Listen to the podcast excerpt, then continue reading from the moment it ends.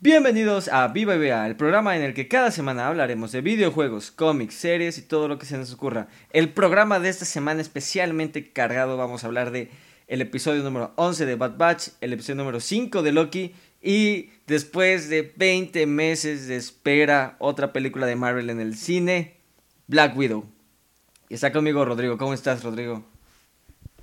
¿Qué tal, Roy? ¿Cómo estás? Pues sí, adicional a lo que ya venimos haciendo un hábito de darle seguimiento a Bad Batch y a Loki, pues hay que compartir este momento especial después de tantos retrasos y dilemas, ¿no? De la pandemia con la película de Black Widow. Así es, entonces vamos a empezar como lo hemos estado haciendo con Bad Batch y vamos a cerrar con Marvel, ¿no? Entonces, episodio número 11. En lo personal, aquí yo creo que sí tenemos opiniones muy, muy diferentes. Yo diría, si quieren saltárselo, sáltenselo. Sí, claro. Es complicado, ¿no? Digo, tú podrás decir, ¿y dónde estuvo el lote malo? Sí, fueron personajes secundarios en su propio show este episodio, básicamente. Pero... Sí, ¿verdad? O sea, qué cosa, digo. Eh, tú dirás, sáltenselo, y yo, yo diría entonces, en, si lo resumimos desde ahora, eh, fuiste fan de Star Wars Rebels, vas a amar este episodio. Sí, bueno, me, me tomó un ratito cacharle, pero esto es como una de, o sea, el post de una de sus misiones, ¿no?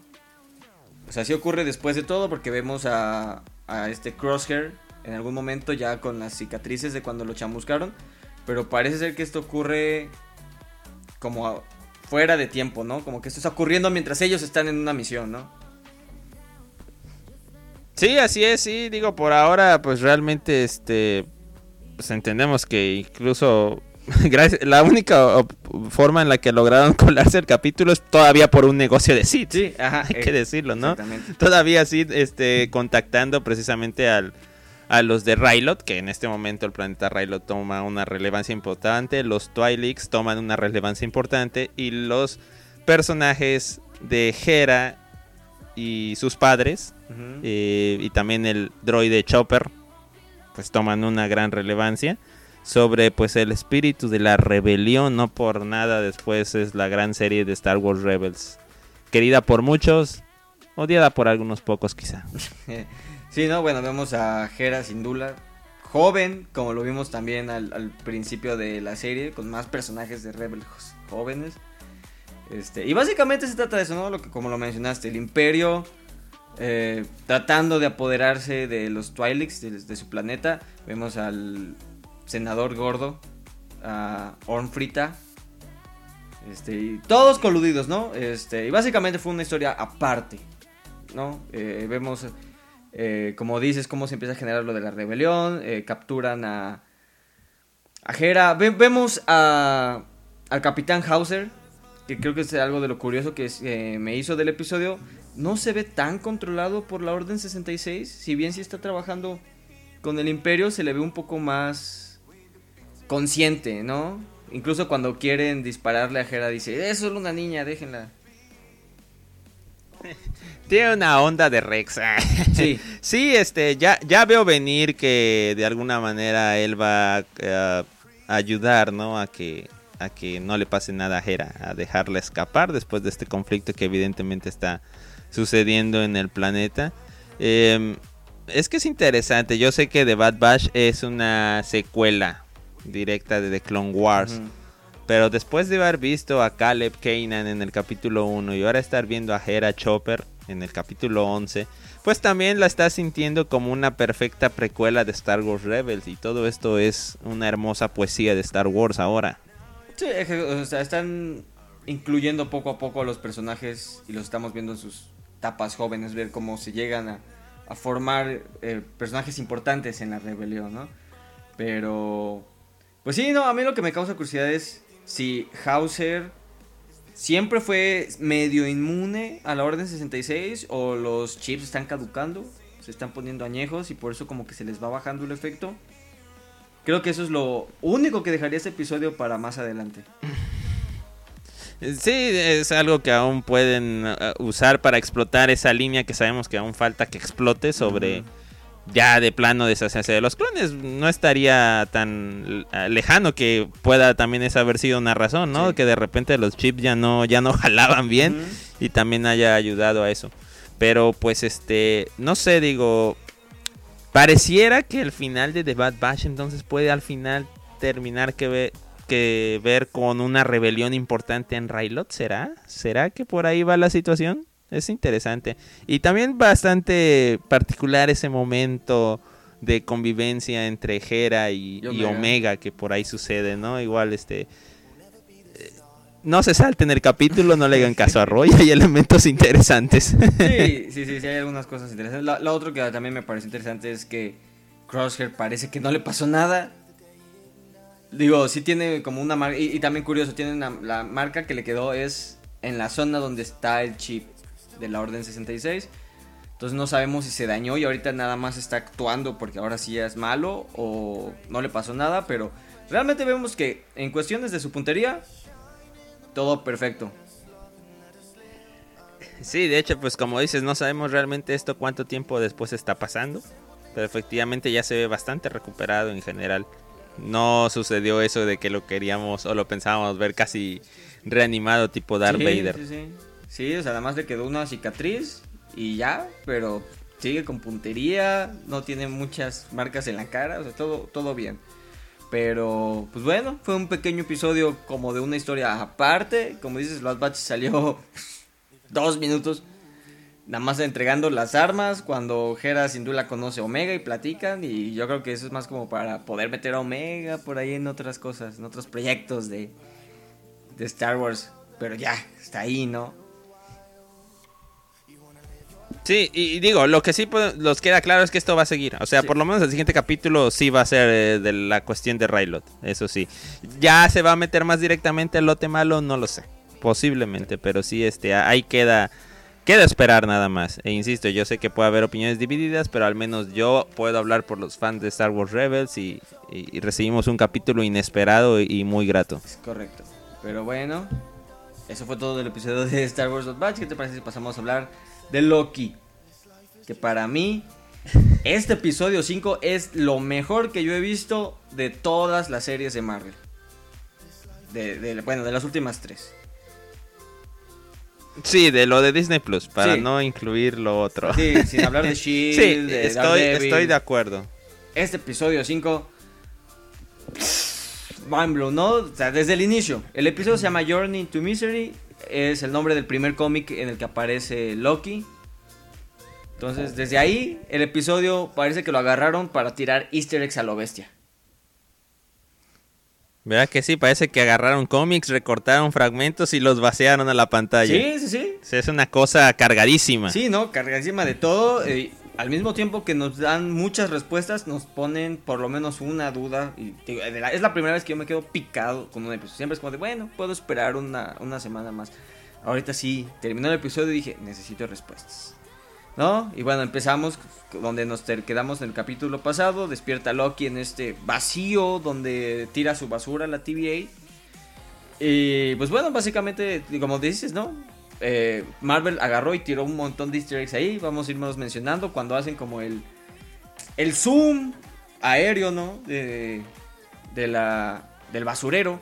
Vemos al Sanctum Sanctorum destruido, la casa de Doctor Strange. Vemos una torre Stark destruida, pero no dice Stark. No sé si te fijaste que dice Kang. Sí, sí, por ahí, digo, hay que decirlo. Está tan cargado el episodio que pues tuve que recurrir a otras fuentes y efectivamente vi que trae, tiene la letra Q, ¿no? En vez de la A.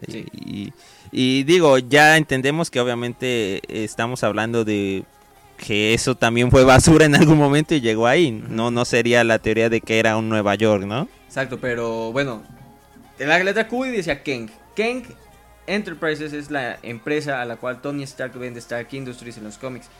Kang Enterprises era una fachada para Kang. Entonces, más conexiones a Kang. Más conexiones ahí a Kang. Pudiera ser la torre de un universo que él conquistó.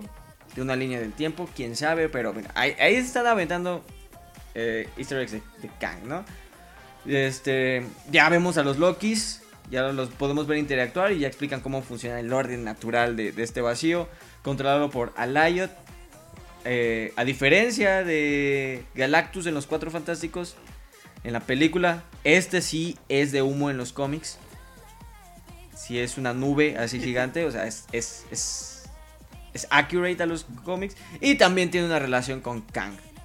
No, aquí es como el perro guardián que se encarga de mantener todo aquí. Eh, es un rival de Kang en los cómics y de hecho Kang lo atrapa. Entonces, más, más, más referencias. Eh, de regreso en la TVA, pues vemos a, Renslayer hablando. Y ella también hace una pequeña explicación, ¿no? Le explica a Sylvie que todo lo que podan se manda. A no, no se puede desaparecer, se tiene que mandar a este vacío, ¿no? Y ahí vemos que Renslayer, de hecho, sí está sorprendida. Ella no estaba enterada de todo lo de los Timekeepers. Ahí no sé, no sé de repente cuándo sí está siendo sincera y cuándo pues obviamente todavía está persiguiendo a Sylvie. Pero pues creo que tendremos que comprarlo, ¿no? Sobre todo igual cuando tienen estos diálogos con Miss Minutes, de que realmente hay cosas que no sabe. Y bueno, creo que al final el episodio ya con nuestra amiga la cazadora favorita, que siempre se me olvida su nombre, eh, creo que sí nos revela, ¿no? De que efectivamente también tiene dudas. Sí, sí, su interacción con B-15. Tiene sus dudas todavía. Sí, exacto. Yo, yo también porque... Eso mero. Pues sí, se, se ve a, a Renslayer tratando de engañar a Sylvie, la diosa de, los engaños. Obviamente no lo puede hacer, pero sí, después en esta interacción de Renslayer con B-15, vemos que sí, realmente sí, ella está confundida por lo que está ocurriendo. Pero pues al final, Sylvie decide hacerse la autopodación. Exactamente, digo. Y digo, los, los demás agentes pues todavía no lo entienden, ¿no? no entienden por qué alguien se autopodaría, pero obviamente esta amiga, la Rabona, es Rabona, ¿verdad? Rabona Renslayer. Ella pues ya sabe que pues va a encontrar al, amado Loki, está bien que digamos eso. pues si lo quiere. Y bueno, desde, eh, se hace la autopodación, sabemos que va a ir al mismo lugar, después hacemos corte de nuevo a los Lokis. Este, y ya vemos un poco más también de la historia de estos Lokis, ¿no? Muy interesante que los Lokis tienen historias que hemos visto o que sabemos de Loki en el MCU, ¿no? Que Kid Loki es el Loki que mató a Thor. Y hacían mucha referencia a esa escena de Thor Ragnarok cuando cuenta que se transformó en una. Que Loki se transformó en una serpiente y después cuando Thor la agarró, se transformó de nuevo Loki y lo apuñaló. Que ahí sería cuando este Kid Loki sí mató a Thor. Y Classic Loki, ¿no? Que él sobrevivió a Infinity War. Sí, o sea, efectivamente todos parecerían, eh, bueno, al menos esos dos, tanto Kid Loki como el clásico, parecerían perfectamente compatibles dentro de lo vivido por, por el Loki que conocemos. Es un, es un gran aspecto que comentas. Me queda dudas más del otro, del... no me acuerdo si él dio su nombre, el, que terminó siendo traidor, el, morenito. Sí, no él, no, contó su historia y bueno, estaba contando la historia de que cómo ganó las gemas del infinito y no sé qué, pero hasta los mismos Lokis le decían que no le creían. Sí, la historia de él no sabemos. Y no sé tú, pero cada vez que salía Cocodriloqui me moría de risa. Aunque no hiciera nada, aunque solamente estuviera ahí. Claro, sí, el simple hecho de, o sea, todo, todos los diálogos referentes a él son una joya, incluido cuando después vengan los diálogos de nuestro tan esperado Mobius, o sea, es una joya. Sí el Loki, que en el subtítulo lo ponen como caimán. Ajá, bueno. Sí, es, un tipo de reptil. De la, familia de los cocodrilos, lagartos, caimanes. El Loki tabasqueño para los cuates, dirías tú. Exactamente. Pero bueno, ya en la, en la travesía de los Lokis, ya aquí es donde igual tiraron easter eggs a lo bestia. Vemos el helicóptero de Red Skull en el que escapa. Vemos una de las cosas más bizarras que ha hecho Marvel, el Thanoscóptero. Para los que no sabían, en los cómics Thanos viaja en un helicóptero y lo arresta a la policía, por cierto. O sea, la policía, la policía normal. Que ahí hay que agregar, eh, ya ves este comentario del querido odiado director James Gunn. Que él, mismo se encargó de, recordar un tweet que él hizo creo que allá por 2018 manifestando sus deseos de ver el, Cóptero en el UCM. Sí. Y ahora diciendo que, que se había vuelto realidad su sueño. Mm, Exactamente. bizarro, extraño, pero pues ahí está. Sí, vemos un casco de Yellow Jacket, el villano de Ant-Man 1. De hecho, gigante. Eh, lo cual también soportaría la teoría de que la TVA está dentro del reino cuántico. Pudiera ser. Híjole, más conexiones. Este, la nave de Ronan también la vemos. Un helicarrier, pero con el logo de Hydra. Eh, sí, aunque los Helicarriers no lo olviden, son de Shield. Sí, pero bueno, este, este tenía el logo de Hydra, que bien pudiera ser de una línea del tiempo en el cual Project Insight, eh, Capitán América 2 fue exitoso y Hydra ya no tenía que esconderse más, se volvió público. tipo la del framework de Ándale, Shield temporada 4. Como eso. este, y bueno, ¿no? Tirando easter eggs eh, a lo bestia cuando llegan a la guarida de, de los Loki y hacen como el paneo hacia abajo. Vemos el mejor easter egg para mí, vemos un Mjolnir y a Throg, el, la rana Thor. Pero no entiendo, ¿se va a morir o qué le pasa? No sé. Porque está vivo, ¿no? Está saltando Lo- dentro lo del un frasco. No sé, pero bueno, Pero ¿quién lo tiene? ¿Quién lo secuestró ahí? no sé, pero es el mejor easter que yo he visto. Nunca creí que Throg fuera a ser canónico en el MCU y ahí está. Es que entonces ahí está el multiverso. O sea, si hay multiverso, Sí, o sí sea, si hay. Toby Maguire, ya dímelo, por favor. Y bueno, vemos la, la guarida de los Lokis, que es una como de boliche. Este, hay una máquina de Polybius, no sé si la llegaste a ver. no, no, no. No me fijé en Ahí eso. tiene una máquina de Polybius, para los que no saben, es el videojuego más controvertido y polémico que ha existido. Pensaban que era, era un arcade que pensaban que se usaba para este, controlar mentes en los ochentas y lo tuvieron que desaparecer. Es- O sea, una referencia a control de mental también. Sí, sí, sí. ¿De los Loki será? Es correcto, de Sylvie, por ejemplo. Eh, bueno, y ahí que es donde vemos esta escena que ya veníamos en los trailers, a Loki precedente con toda su pandilla de Lokis. Eh, resultaron ser malos. Son como los gangsters de este vacío temporal. Y bueno, ya vemos que Boasful Loki es el traidor que les revela la guarida de estos Lokis buenos, llamémosles, ¿no? Oye, qué escena y pelea tan loca esa, ¿eh? O sea, es- Sí. no, no sé qué decir. Sí, qué buena Una secuencia. Qué- qué buena secuencia desde el punto en el que Cocodriloqui aplica un Capitán Garfio y le come la mano. La clásica referencia que no puede faltar, ¿no? Heredada por Star Wars de que alguien tiene que perder la mano. Sí, digo, por, Hemos visto cuántas pérdidas de mano ya en el UCM de todo tipo. por ahí, pues para los que no sepan, toda la fase 2 tiene... La Luquiña Sí, sí, sí, toda la fase... de Luke Skywalker. Toda, toda la fase 2 tiene por lo menos una escena donde pierden un brazo. Toda, toda, en referencia a Star Wars. Entonces sí, Y cuando decimos toda, incluye a Coulson, ¿eh? En la en Agents of Shield, en la serie, para que no sí, digan. también a Coulson. Este, Thor 2 tiene hasta a Padme ahí. más, más, más referencia no se puede hacer. Pero sí, vemos a esa pelea. Vemos que también Kid Loki hace Get Help con Cocodriloqui. Que en algún momento lo agarra y lo avienta.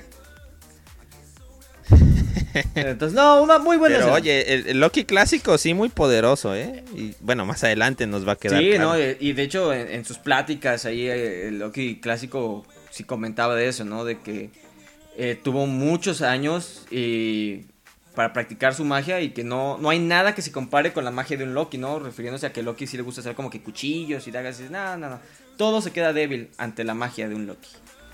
Y sí, no, más adelante lo vamos a ver exhibiendo sus poderes. Pero igual, no, a, a mí me encantaron estos personajes, ¿eh? Sobre todo Kid Loki, Cocodrilo Loki y Classic Loki. Para mí, se robaron todo. Sí, sí, la verdad quedaron muy bien. Ya sabemos que el otro, pues traidor. Sí, Hasta claro. ahí llegó. Digo, ya no sé qué pasó ahí adentro, pero estos logran huir, ¿no? Sí. ¿Quién hace el portal? Creo que es el Loki clásico, ¿no? sí. Que hace como un portal y ya en eso Sí, salen. exacto, escapan gracias al Loki clásico. Por otro lado, vemos a Sylvie llegar al vacío. Es rescatada por Mobius manejando un auto. No pude evitar pensarlo diciendo, I am Speed. Clásica escena del Rayo McQueen. Pensaste en eso. Pensé en el ra- Yo pensé en Pizza Planeta, aunque no tenga nada No, que yo, ver. pensé, yo pensé en el Rayo McQueen. Este, vemos a Mobius de regreso. Afortunadamente está bien. Eh, salva a, a Sylvie de Alayot. Vemos en el fondo una esfinge con nariz. Eso explicaría. En el fondo de Alayot. No, en el fondo del background, cuando está huyendo Mobius, vemos Ok. que está la Esfinge, la de Egipto. La que es clásica Ujú. por no tener nariz. Y que todas las caricaturas siempre tienen nariz y la pierde. Eh, la vemos con nariz. Ok. Que eso pudiera ser la razón por la cual la apodaron y por qué está ahí. Claro, se desviaron de la sagrada línea y la tuvieron que mandar al basurero. no me fijé en eso. Exactamente. Es que, Dios mío, tanta cosa, en serio. ¿Cómo habrán hecho este No, capítulo? es- Ay, este Dios. episodio lo hicieron en drogas, estoy seguro, pero O sea, es que, es que ese basurero es, es, es- es una minita, es una... Es la mina de los sueños de, de todas las referencias posibles. Sí. O sea, está pesado. sí, exacto. Y bueno, Cre- Creo que está más pesado que la colección del coleccionista, ¿no? sí, no, o sea, ese episodio lo agregaron lo- para tirar easter eggs a lo bestia y pues eso, o sea, realmente como ahí está todo lo que pudo y, pu- y podrá haber existido, pueden poner todo sin repercusiones. Fue un episodio maravilloso, ¿no? Ya vemos cómo se juntan estos dos grupitos, los Lokis con Mobius y Sylvie, ya planean su ataque a Lyot, ya Sylvie en algún momento pudo ver hacia adentro y vio que hay algo atrás, ¿no? Necesitan como que controlarlo para que les abra la puerta hacia el hombre detrás de las cortinas, ¿no? Ya vemos este plan, que si- los Loki se quieren quedar, nuestro Loki con Sylvie quieren enfrentarse y Mobius regresa a la TVA para incendiarla. Para hacer su revolución, ¿no? Su propia revolución. Gracias al Tempat que, pues, eh, Sylvie se llevó al momento de hacerse la autopodación, ¿no? Era, era el Tempat de, de sí, ¿no? exactamente. Este, y bueno, Y su escena, ¿no? De estos dos Lokis. Hay que decirlo. sí, no, pues bueno, tienen una escena ahí donde se comparten una frazada, por ahí la, la gente dice que los dos son Frost Giants, entonces realmente no tienen frío. Y entonces, Simplemente fue como el pretexto. Pero quién sabe, vamos a ver cómo evoluciona esto. Ahorita no han hecho nada explícito de que estén enamorados o algo así. La pregunta difícil, desviándonos del tema, ¿habrá beso? ¿Quién sabe? También lo que me parece curioso es que todos los otros Lokis han mencionado a Thor. Menos Sylvie. Y me parecería intencional que dejen de fuera a Thor en la historia de Sylvie. Para que no se vea como incesto. El hecho de que pues tienen un hermano en común. sí, eh, sí, es que si les hiciéramos la prueba de ADN no sé qué dice. no, no mejor no, no sé qué decirte. Pero lo otro, antes de ya pasar de lleno a- al capítulo, este, sí, importante decirlo, pues aparentemente de tantas iteraciones de Loki, incluida el Caimán, sigue habiendo solamente una mujer, según, ¿no? Eso es igual lo curioso. Pero bueno, sigamos. Eh, exactamente. Este, bueno, ya hacen todo este plan, se enfrentan a, a Lyot. Eh, al final no, no están pudiendo, necesitan un poco de ayuda y es aquí donde llega esta escena que para mí es maravilloso. Yo creo que todos, o sea, con esa escena nos ganó a todos el Classic Loki, si de por sí nos caía re bien. El momento de esa escena, cuando para hacer la distracción comienza a hacer toda la ilusión de Asgard y ves el poder que tiene Loki, realmente dices, "Nah, este Loki está muy. Está pasado OP, ese chavo. Está OP. Está pasado, sí. O sea, se ve chistoso con su traje de tienda de disfraces. pero está OP. Es, es demasiado el poder que tiene este Loki. Se acaba sacrificando. Pero no sé. No creo. Y es ahí mi teoría. Que Classic Loki va a ser el malo de la serie. Bueno, no el malo, sino el que esté detrás de la TVA. El Loki No me en decepciones. su historia, el Loki estaba contando Ajá. cómo él sobrevivió haciéndose pasar por escombro, ¿no? Eh, el ataque de Thanos. No me sorprendería que la volviera a aplicar y que realmente lo que a Lyot se comió no sea el Classic Loki, fuera el Loki clásico. Y ahí va. Después de que, eh, lo- ya ves que después de que lo distraen, logran controlarlo, abren la puerta y ven este castillo que es ahí donde nos quedamos, ¿no? Por un breve momento alcanzas a ver un pedazo de escombro volando hacia el castillo.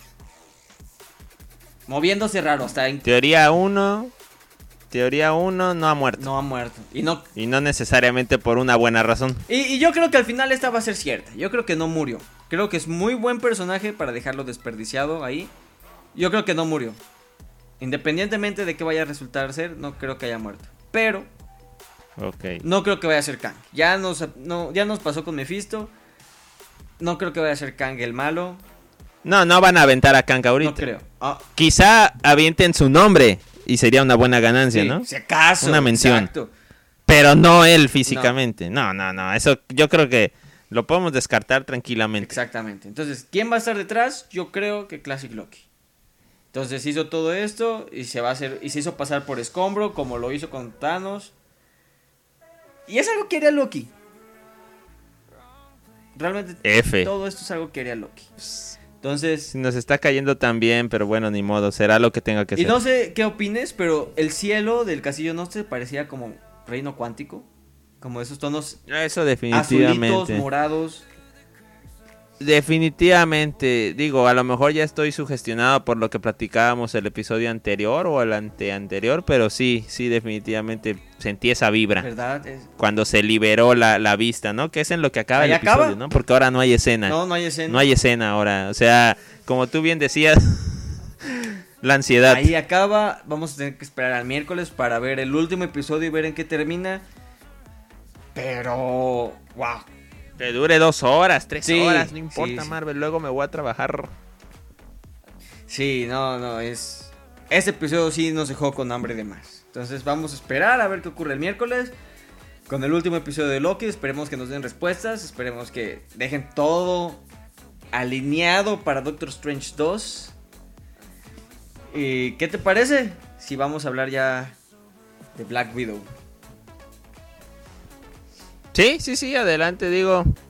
Eh, la previa yo la vi con el Disney Premier Access, ¿no? Que le llaman. Tú sí te aventaste a una premier de cine, ¿no? Pero, pues este. Pues, ¿qué tal? Dinos. O digamos, ¿qué tal estuvo la película? ¿Valió la pena la espera? Valió la pena la espera, digo, pues, primero para los que no quisieron pagar los 300 pesos y no quieren irse al cine todavía, obviamente va a haber spoilers. Eh, valió pena la espera. Ah, Marvel sigue con la, la fórmula clásica, ¿no? Es la fórmula de Marvel, ya sabemos qué esperar, ya sabemos qué vamos a recibir. Es una película que ocurre eh, por sí sola, digamos. Es una historia independiente que no afecta para nada en lo absoluto la historia grande que es... eh, bueno, esto ocurre, aunque ya es fase 4, esto ocurre durante la Guerra del Infinito, ¿no? En toda esa saga. Que no afecta realmente, ¿no? O sea, es una película independiente, palomera, está buena. A mí sí me gustó, personalmente. Eh, creo que el problema que mucha gente dice de Marvel, villano super mega archi recontra genérico. Creo que esa es mi única queja. A mí me decepcionó Taskmaster. No sé qué opines tú. Ok, de hecho eso quería preguntarte. Eh, ¿Ya teníamos alguna pista de que iba a terminar siendo una mujer? ¿Teníamos algún indicio de eso? No, no tenía ningún indicio. La verdad es que, de hecho, era como que el secreto de la serie, ¿no? Este, en los pósters ponían Scarlett Johansson como Natasha Romanoff, este, David Harbour como el Red Guardian. Ponían los nombres y así. Taskmaster en los pósters nada más de Taskmaster, ¿no? Entonces habían muchas teorías de que Taskmaster iba a ser Hawkeye, que iba a ser Melina. Habían teorías de quién iba a ser Taskmaster, ¿no? Y realmente simplemente se sintió flojo. Quien fuera que fuera Taskmaster se iba a sentir flojo, porque yo siento que no lo utilizaron bien. Lo utilizaron como un guarro, básicamente. Ok, em, sí, mira, digo, yo no conozco también al personaje como tú, pero sí, este, sí percibo que pueda haber decepcionado, ¿no? Es que, porque además, ahí, hasta ahí fue, o sea, ya no, ya no tendría futuro, al menos no como villano, No. entonces sí, este, se nos murió el Sí, ¿no? Taskmaster En los cómics, antes de tiempo. Taskmaster siendo un villano importante. eh, bueno, sabemos que en el MCU tratan de relacionar todo con tecnología y todo con Stark. Y, y está bien, sabemos que esa es la temática del MCU. En los cómics y en las caricaturas y todo lo demás, Taskmaster es simplemente una persona súper entrenada con reflejos y memoria fotográfica capaz de imitar cualquier movimiento de cualquier persona, ¿no? Él puede pelear también como el Capitán América, puede tiene la agilidad de Spider-Man. Es un personaje increíble, incluso sale en el juego de Spider-Man, en el de PlayStation. Entonces, aquí pues lo hacen más como que tiene su mascarita y un chip, ¿no? Que le ayuda a analizar patrones y poder contrarrestar muy rápido, ¿no? Similar a lo que tiene Tony Stark al final de Guerra Civil. Este, cuando está peleando contra Steve y empieza a analizar sus patrones y sabe cómo contra, contrarrestar sus golpes. Básicamente es eso. Pero aún así, digo, para mí lo usaron como un guarro superpoderoso. Y ya. No tenía este impacto. Y, y- y el plot twist ese de que resultó ser la hija, eh, lo vi desde el inicio. Desde el inicio, ¿Ah, sí? desde el inicio, desde que mencionaron la hija, yo dije, "Ah, esta va a ser Taskmaster. No, no, yo ahí sí no. Yo ahí sí me sorprendí. Pero, pero pues sí, sí, me imagino la, la decepción que puede haber causado el Taskmaster. Pero, pues efectivamente, como bien dices, o sea, porque aunque tengamos nuevamente un flashback noventero, nuevamente tú dirías una muestra de rejuvenecimiento de ciertos El actores poder de Marvel, sí. eh, de parte de, de Marvel. Eh, pues digo, gracias nuevamente por recordarnos que en los 90 Shield estaba en su apogeo, ¿no? E intentó frenar a esta misión secreta de la familia ficticia. No creo que esto sea un spoiler para la gente, ¿no? Que la familia es O ficticia sea, son espías rusos en Estados Unidos. ¿Qué esperaban? en Ohio. En este, pero efectivamente todo todo hasta la escena del final de la cual ahorita nos emocionaremos porque creo que sí está para emocionarse, pues puede perfectamente pasar este desconectado de lo que hemos visto en el USM. No quiere decir que si en algún momento Marvel quisiera explotar historias de los 90s y 2000s que hayan estado relacionadas al proyecto Black Widow no puedan ser interesantes. Yo creo que claro que sí podría haber varias cosas interesantes, pero pues como ahorita no lo han hecho, pues es como si todo estuviera desconectado. Sí, cosas importantes. El intro con Smells Like Teen Spirit.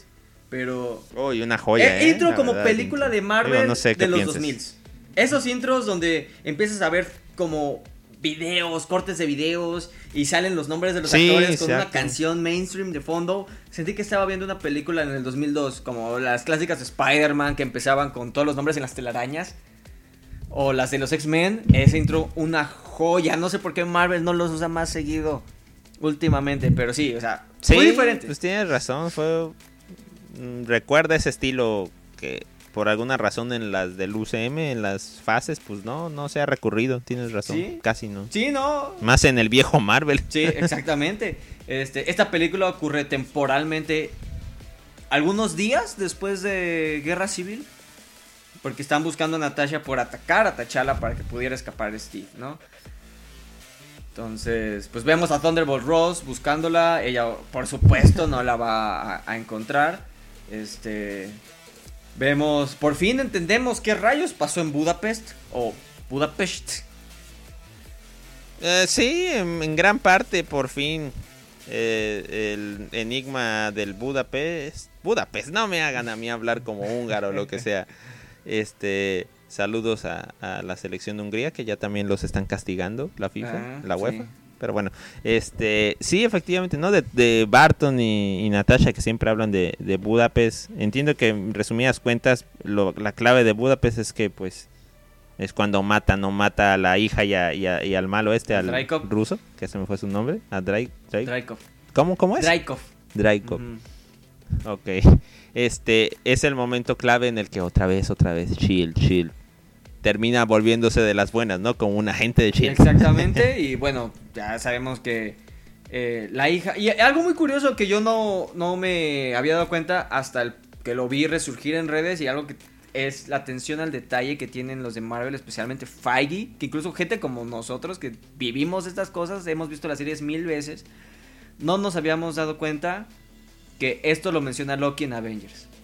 Cuando Natasha llega a interrogarlo, el que está en su en el helicarre, que Loki le dice, ¿por qué estás haciendo esto? Tú eres una asesina. Y ella le dice, quiero limpiar algo del rojo que tengo. Y dice, ¿crees poderlo hacer? ¿Qué, qué hay de la hija de Draco?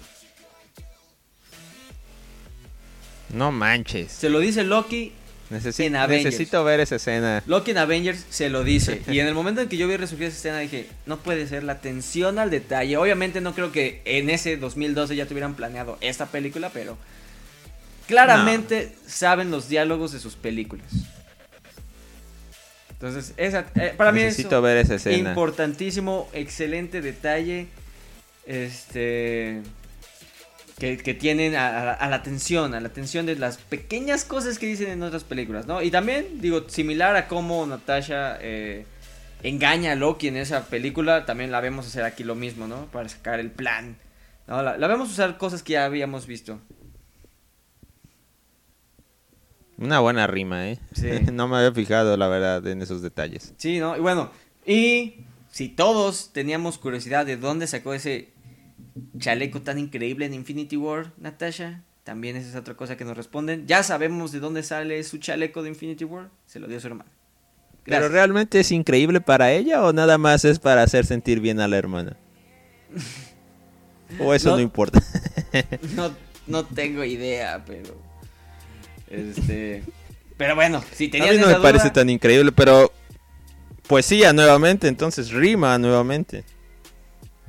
Sí, digo, pues es parte de, los de la atención al detalle, ¿no? Y básicamente la película pues es una misión completamente aparte. Se descubre que el Red Room donde fue entrenada ella no realmente desapareció y que sigue existiendo, solamente que más clandestinamente y que se escondieron de ella precisamente porque tiene amigos demasiado poderosos.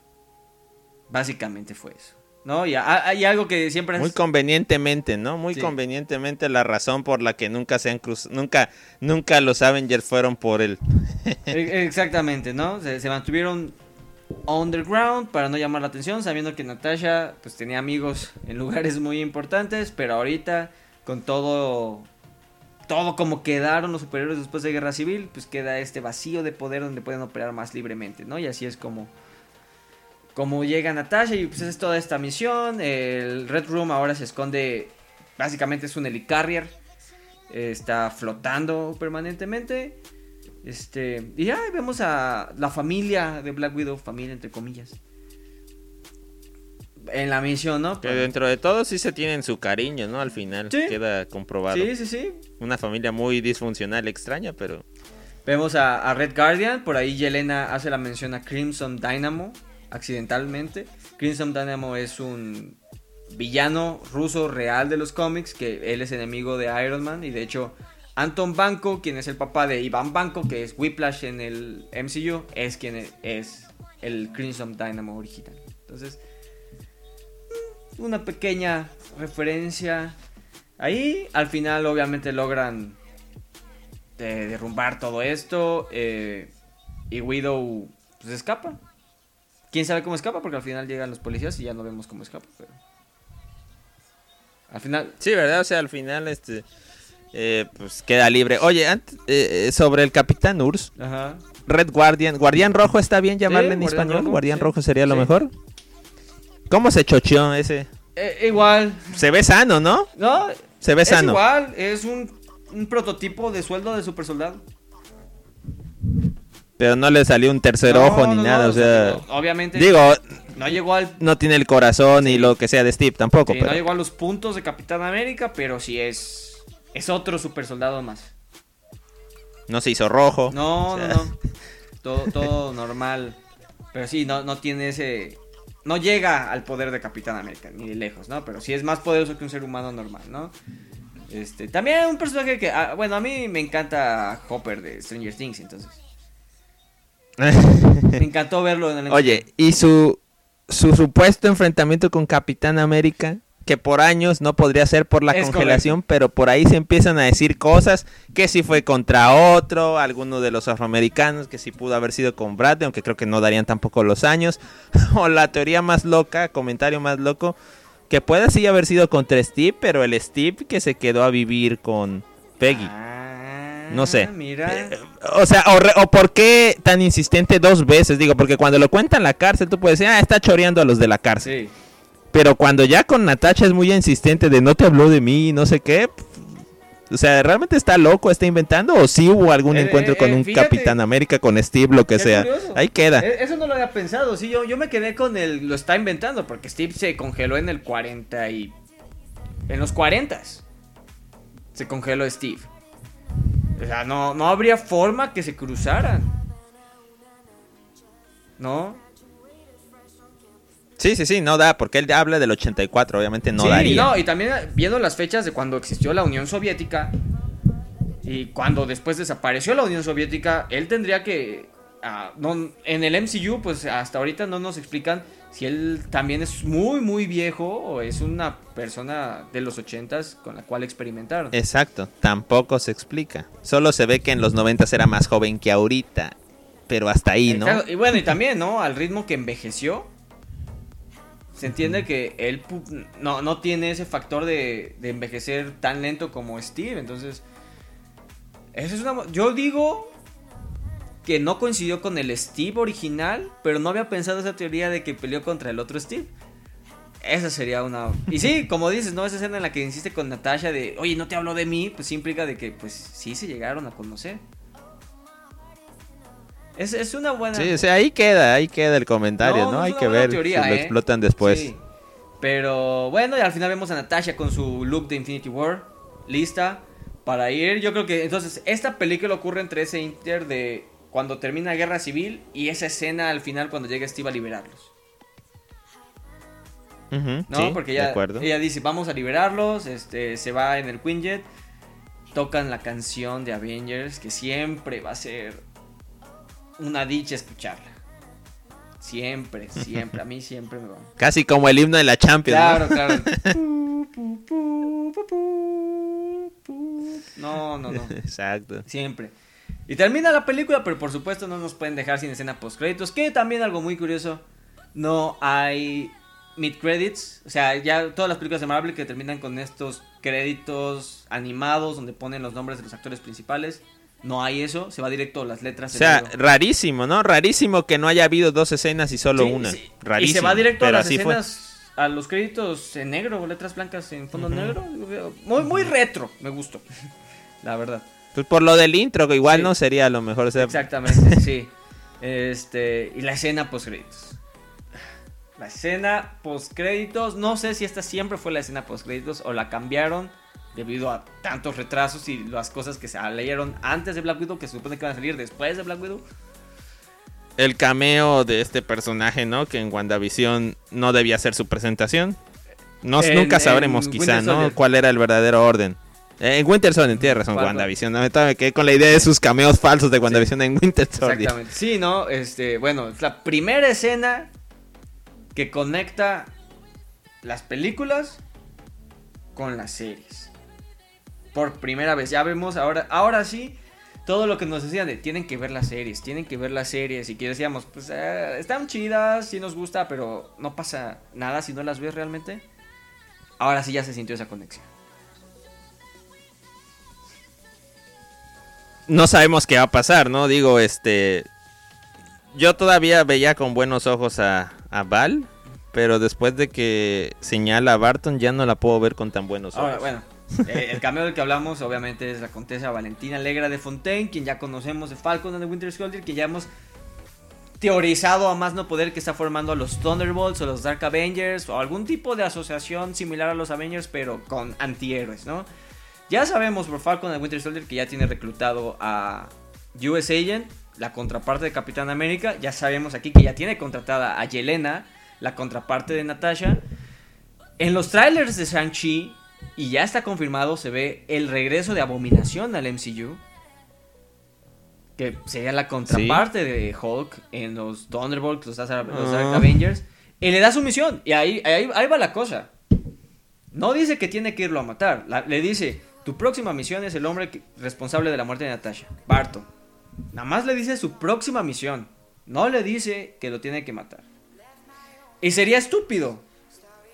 Yelena es buena. Es una buena. Es un, está entrenada, lo que quieras. Pero la estás mandando contra una Avenger. Sería estúpido mandarla a ella a enfrentar a Barton si la, si la opción es matar. Pero pues ella es como una Black Widow, se supone que sí podría hacerle pelea. Pero además si le está picando diciéndole que es el culpable de que murió su hermana, yo no lo veo, yo, yo veo muy turbio eso. Digo, hay que Yo esperar, pero yo lo veo Que lo turbio. estaría reclutando. Oye, ¿vas a pagar tu deuda trabajando con nosotros? No, no sé. Es, es que es eso, o sea, si están formando a un equipo de antihéroes similares a los Avengers, sabemos que pues, de los Avengers el que a- en este momento ya tuvo un pasado turbio de antihéroe es Barton. Y de hecho eso es... bueno, igual y- puede ser. Yelena confirmada para la serie de Sí, Barton, sí, sí, sí. entonces. Bueno, que no es tan, no es tanto serie de, él- de él, ¿no? Sino es más de que le enseña a, a Bishop. Bishop.